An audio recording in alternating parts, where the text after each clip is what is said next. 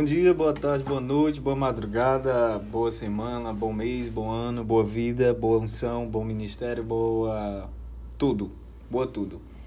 Nós estamos começando o nosso quarto episódio desta temporada de podcasts e, como você já está acompanhando aí, nós estamos falando sobre a desertificação espiritual e os sintomas da morte espiritual do mundo. Gente, esta palavra de Êxodo 16 e 17 é uma palavra que tem mexido muito comigo durante este tempo e que certamente está mexendo com você também que está acompanhando essa temporada, essa série de podcasts. Só recapitulando, serão sete encontros semanais e nós já estamos na nossa quarta semana. Deus abençoe a sua vida. Eita glória! Gente, nós temos vivido um tempo ávido de esperança. A esperança nunca fora tão necessária na nossa vida como nesses tempos. E falamos muito na no episódio passado sobre a experiência, as experiências da nossa vida que muitas vezes condicionam é, o sentimento que nós sentimos atualmente. É, massa e meriba Provocação e contenda. O nome da experiência está subordinado ao que você vai fazer. E foi um convite de Deus no episódio passado a deixarmos de murmurar. E nesse podcast, nesse áudio rádio de hoje, nós vamos falar da quarta profecia que esta palavra traz para nós. Nós terminamos lá falando sobre o Espírito Santo derramado. E eu quero dizer para você que ele quer ser derramado na sua vida através desse momento. Uma nova unção para uma nova missão. Então nós vamos falar do Espírito Santo, nova unção, nova missão. Gente, quando o Espírito Santo ele é derramado, sobre nós vem as guerras. Depois vem as guerras. Foi o que aconteceu com o povo aqui na narração de Êxodo 17. Depois que eles beberam da água viva do rochedo do Horebe, eles estavam ali descansando na sua sede, da sua sede, e eles foram ali atacados pelos amalecitas. Então a primeira coisa que nós vamos entender hoje é que depois do derramamento do Espírito Santo, as guerras vêm. Então te prepara, querido, te prepara, querida varão, varonesa de Deus, que depois da nova unção vem a nova missão. O Catecismo da Igreja Católica, no número 2819, ele tem nos falado, nesses últimos 30 anos, de um combate entre a carne e o espírito que, que eu quero trazer para vocês? Antes de nós começarmos a comentar especificamente sobre isso, eu queria trazer para vocês que nós estamos recebendo uma nova unção de Deus, mas devemos também nos preparar para as novas missões que virão após essa nova unção, as guerras. E nós estamos vivendo um tempo, e eu falava muito isso no episódio passado, que temos informações ilimitadas sobre tudo. E talvez podemos ter informações limitadas sobre Deus no meio de todo esse arcabouço de informações. E quando nós não temos as informações ilimitadas sobre Deus, pode acontecer uma coisa muito drástica que eu tenho visto na vida de muitos cristãos atualmente. É que o nosso foco ele passa a ser no que sentimos e não no que Deus está fazendo. E diante de tudo que está acontecendo, eu quero dizer para você que Deus continua fazendo. Deus continua agindo. Ele está fazendo novas coisas. Ele está dando para você a água viva, a água do Espírito Santo e te preparando para uma nova missão. O que você passa é, não será para sempre. Muitas pessoas estão na prova e acham que será para sempre. É apenas um processo é apenas um processo. Eu me lembro que Padre Pio ficara mais de um ano, dois anos, três anos, não me engano, se não me engano, proibido pelo Vaticano de celebrar missas quando não entenderam seu ministério, seu chamado e aquilo de sobrenatural que estava acontecendo na vida dele. Padre Pio manteve-se em silêncio, numa inércia que muitas pessoas olhavam para ele e perguntavam assim: Nossa, esse padre é muito burro, por que, que ele não faz alguma coisa para essa realidade mudar? E a inércia dele era apenas, apenas nas atitudes humanas que as pessoas esperavam que ele tivesse, porque na verdade ele continuava fazendo tudo aquilo que ele já fazia. Então, diante das adversidades, das provações e privações que esse tempo árduo possa impor para você, para mim, para nós, a única coisa que nós devemos fazer é continuar. Nós não temos o direito e nem o dever de parar diante das das tribulações. Diante dos amalecitas, nós teremos de dizer: sai da frente, Amaleque, porque eu quero passar. Então, isso que nós passamos atualmente não é não é para sempre, não, não é forever, forever, não, não é para sempre. Tem um tempo certo para acabar. E se com Deus não melhorar, piorar não vai pois nosso Deus ele não é um Deus a, que, a quem agrade o mal, como diz o salmista. Nosso Deus não é um Deus a quem agrade o mal. Então, amado, amada de Deus, vai passar. E, no, e nós, nós não podemos ter como, como regra, e eu já falei isso para vocês, a dúvida, pois ela enfraquece a nossa fé. A esperança alimenta a fé, mas a dúvida enfraquece a fé. Jesus é deve se tornar o meu ponto de equilíbrio e satisfação. É, o salmista também fala: Põe tuas delícias no Senhor e o mais ele fará. Então, gente, será que nós estamos de fato partindo e permanecendo nesse ponto de equilíbrio que é Jesus? É por isso que o salmista também fala que ele é a pedra angular. A pedra que os pedreiros rejeitaram tornou-se a pedra angular ele é a pedra que nos sustenta, a pedra fundamental. E colocar as delícias no Senhor é ter gosto pelas coisas de Deus, é amar o Senhor sobre todas as coisas, é entender o Shema Israel, é se esforçar em buscar o Senhor e permanecer firme na oração, perseverar na comunidade e não sair do propósito, continuar rompendo em fé. Aquele povo que estava ali naquele momento descansando foi atacado pelos amalecitas e quem eram esses amalecitas? Gente, Amaleque, amalecitas, eles provavelmente, segundo um estudo que eu fiz, um estudo antropológico, não é uma afirmação teológica que eu estou fazendo, mas é uma conotação antropológica. É, provavelmente eles eram descendentes de Esaú, né? Que se você for ler aí um pouco a Bíblia, Esaú ele representa um pouco a carne na literatura bíblica, né? Pois ao invés de Esaú receber a bênção, quem recebeu foi o seu hermano Jacó. Então, amados do Eterno, Esaú se rebelou contra seu pai Isaac, contra sua casa paterna, a casa de Abraão. E quando a gente fala dessa rebelião, desse espírito de rebeldia, e provavelmente os amalecitas descendiam de Esaú, nós estamos falando, nós estamos fazendo uma séria conotação sobre pecado original, a carne que se rebela contra Deus, contra o espírito. Nós estamos falando dessa palavra do catecismo, parágrafo 28 e 19, que nos fala de um combate entre a carne e entre o espírito.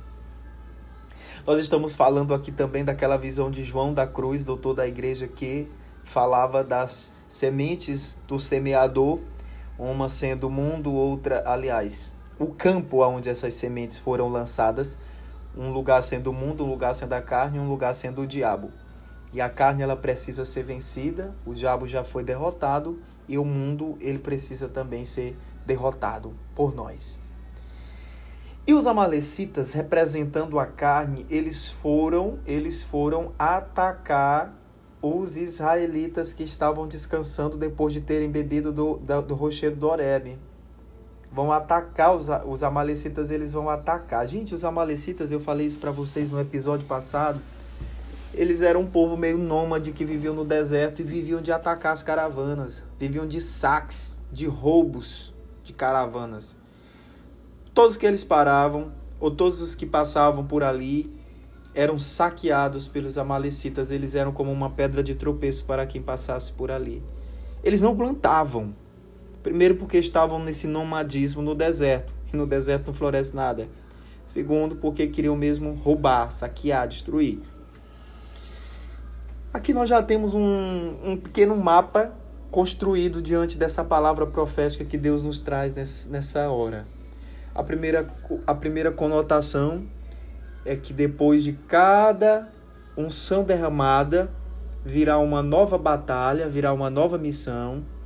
Depois daquele momento que eles, os israelitas, haviam bebido da água viva, que representa o Espírito Santo, a nova unção, eles são atacados pelos amalecitas. Os amalecitas, eles eles representam o ataque da carne contra o espírito.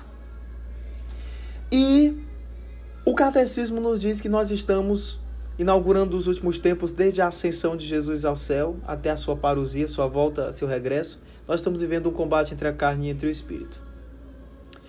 A fonte jorrando, eles bebendo e os, os amalecitas se preparando para atacar. Todas as vezes que nós estamos bebendo da água viva, não tenha dúvida o inimigo também vai se preparar para nos atacar, nos contra-atacar. Então, queridos amados de Deus, é, os amalecitas não plantavam. Outro entendimento que nós precisamos entender aqui é que nós não devemos ser como os amalecitas.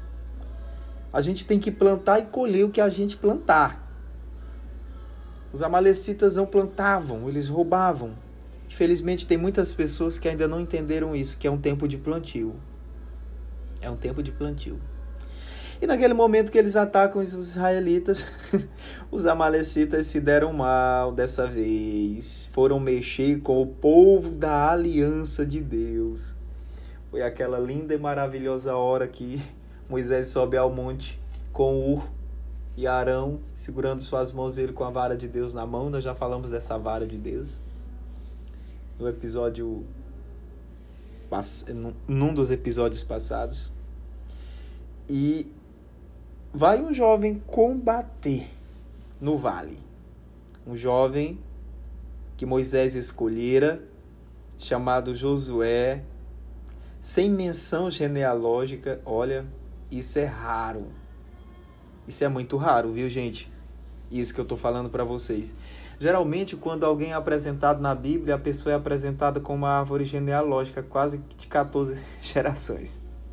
Fulano, filho de Beltrano, de Ciclano, e vai ali sendo apresentado uma genealogia. E Moisés, do nada, só disse ali que Josué era filho de, de um homem. E nós vamos falar disso no próximo episódio. E não o apresentou com aquela pompa bíblica que muitas vezes os livros, os autores sagrados apresentam os homens nobres. Ele era um jovem e ele derrotou os amalecitas ao fio da espada. Então, gente, esse nosso episódio ele, ele, ele vai ser assim especificamente naquilo que Deus quer nos falar. Nós estamos vivendo um tempo de combate entre a carne e o espírito. Será que nós somos capazes de entender isso? A carne ela é toda oposição a Deus. O espírito é toda a posição a Deus e aquilo que Deus nos envia a fazer. Nós estamos chegando a um tempo, aliás, chegando não, nós já chegamos a um tempo em, em que nós, nós precisamos nos posicionar. Você sabe o que é posicionar? É se colocar na posição que é sua. Aquele parágrafo que eu já citei três vezes aqui no nosso, no nosso episódio, ele que, ele, que, ele que é o 2819, ele fala desse jeito assim, ó. O reino de Deus é a justiça, a paz e a alegria no Espírito Santo. Romanos 14, 17. Os últimos tempos que estamos vivendo são os tempos da efusão do Espírito Santo. Oh, glória! Isso é verdade.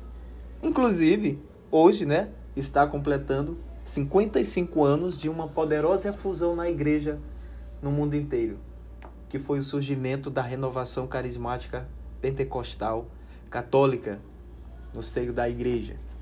Então isso vem atestar o que está sendo falado no catecismo. São tempos de contínuas efusões. Desde o Conselho Vaticano II, na verdade, a igreja vive um tempo primaveril do espírito nas falas de, de de São João Paulo II e de Bento XVI. Floresceu na igreja muitos carismas, muita efusão do Espírito Santo na igreja e no mundo, no mundo cristão em si, nas outras igrejas também. Muita coisa boa floresceu. Aí continua dizendo: trata-se por conseguinte um combate decisivo entre a carne e o espírito. Gente, isso é muito sério. Porque lá em Gálatas 5, 16 a 25, fala dos frutos da carne e dos frutos do espírito. E o povo da aliança, eles foram colocados ali para beberem daquela água viva, do Espírito Santo de Deus, naquele combate entre o espírito e a carne, para eles gerarem os frutos do espírito. Nós fomos colocados nesse mundo para gerarmos os frutos do espírito. E quando eu falo de posicionamento, colocar-se no lugar, é, eu pergunto para você que está me escutando agora: de qual lado você está?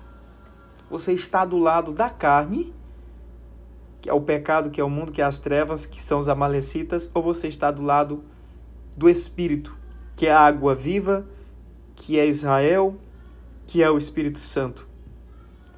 Entenda que, que existe uma nova unção disponível para nós, está tá sendo falado, uma efusão contínua. Mas entenda que há uma nova missão que o Senhor nos confia a partir de agora, que é lutar contra a carne e tudo aquilo que se opõe a Deus. Não tem como dar errado. Se, se verdadeiramente nós nos posicionarmos como os guerreiros de Josué, nós vamos vencer os amalecitas. Chegou a hora de nós dizermos para Amaleque: sai da frente, Amaleque, pois eu quero passar. Gente, nós precisamos atingir um next level, um próximo nível na nossa vida. Mas para atingir esse próximo nível, esse próximo lugar, essa próxima etapa, esse aperfeiçoamento na palavra de Deus, na igreja, no ministério, no chamado, na vocação, nós precisamos sair de onde nós estamos, partir é, para o além amalecitas. Nós precisamos sair do campo da carne e precisamos entrar no campo do espírito. Nós precisamos ver que está jorrando a água da vida que vem nos salvar, que vem nos curar, que vem nos libertar.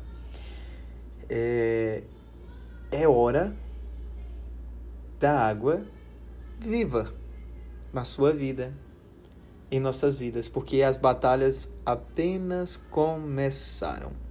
Ainda tem muita coisa para acontecer. Posicione-se. Seja alguém decididamente posicionado por Deus, pela igreja, vai valer a pena. Seja posicionado, guerreiro de Deus. É hora de depor das coroas que tra trazemos em nossas cabeças e vestirmos as nossas armaduras. É hora de guerra. Eu não sei se você está entendendo. É hora de combate e nós haveremos de vencer. Daqui de onde estou, eu mando um abraço para você. Eu, eu, mando um pouco da unção que o Senhor está derramando em mim agora por meio dessa palavra. Eu envio uma profecia sobre você de restauração, de avivamento, de fogo, de, de louvor, de soerguimento, de sonhos, de poder de Deus. Aleluia. Vem Espírito Santo de Deus. Amém. Amém.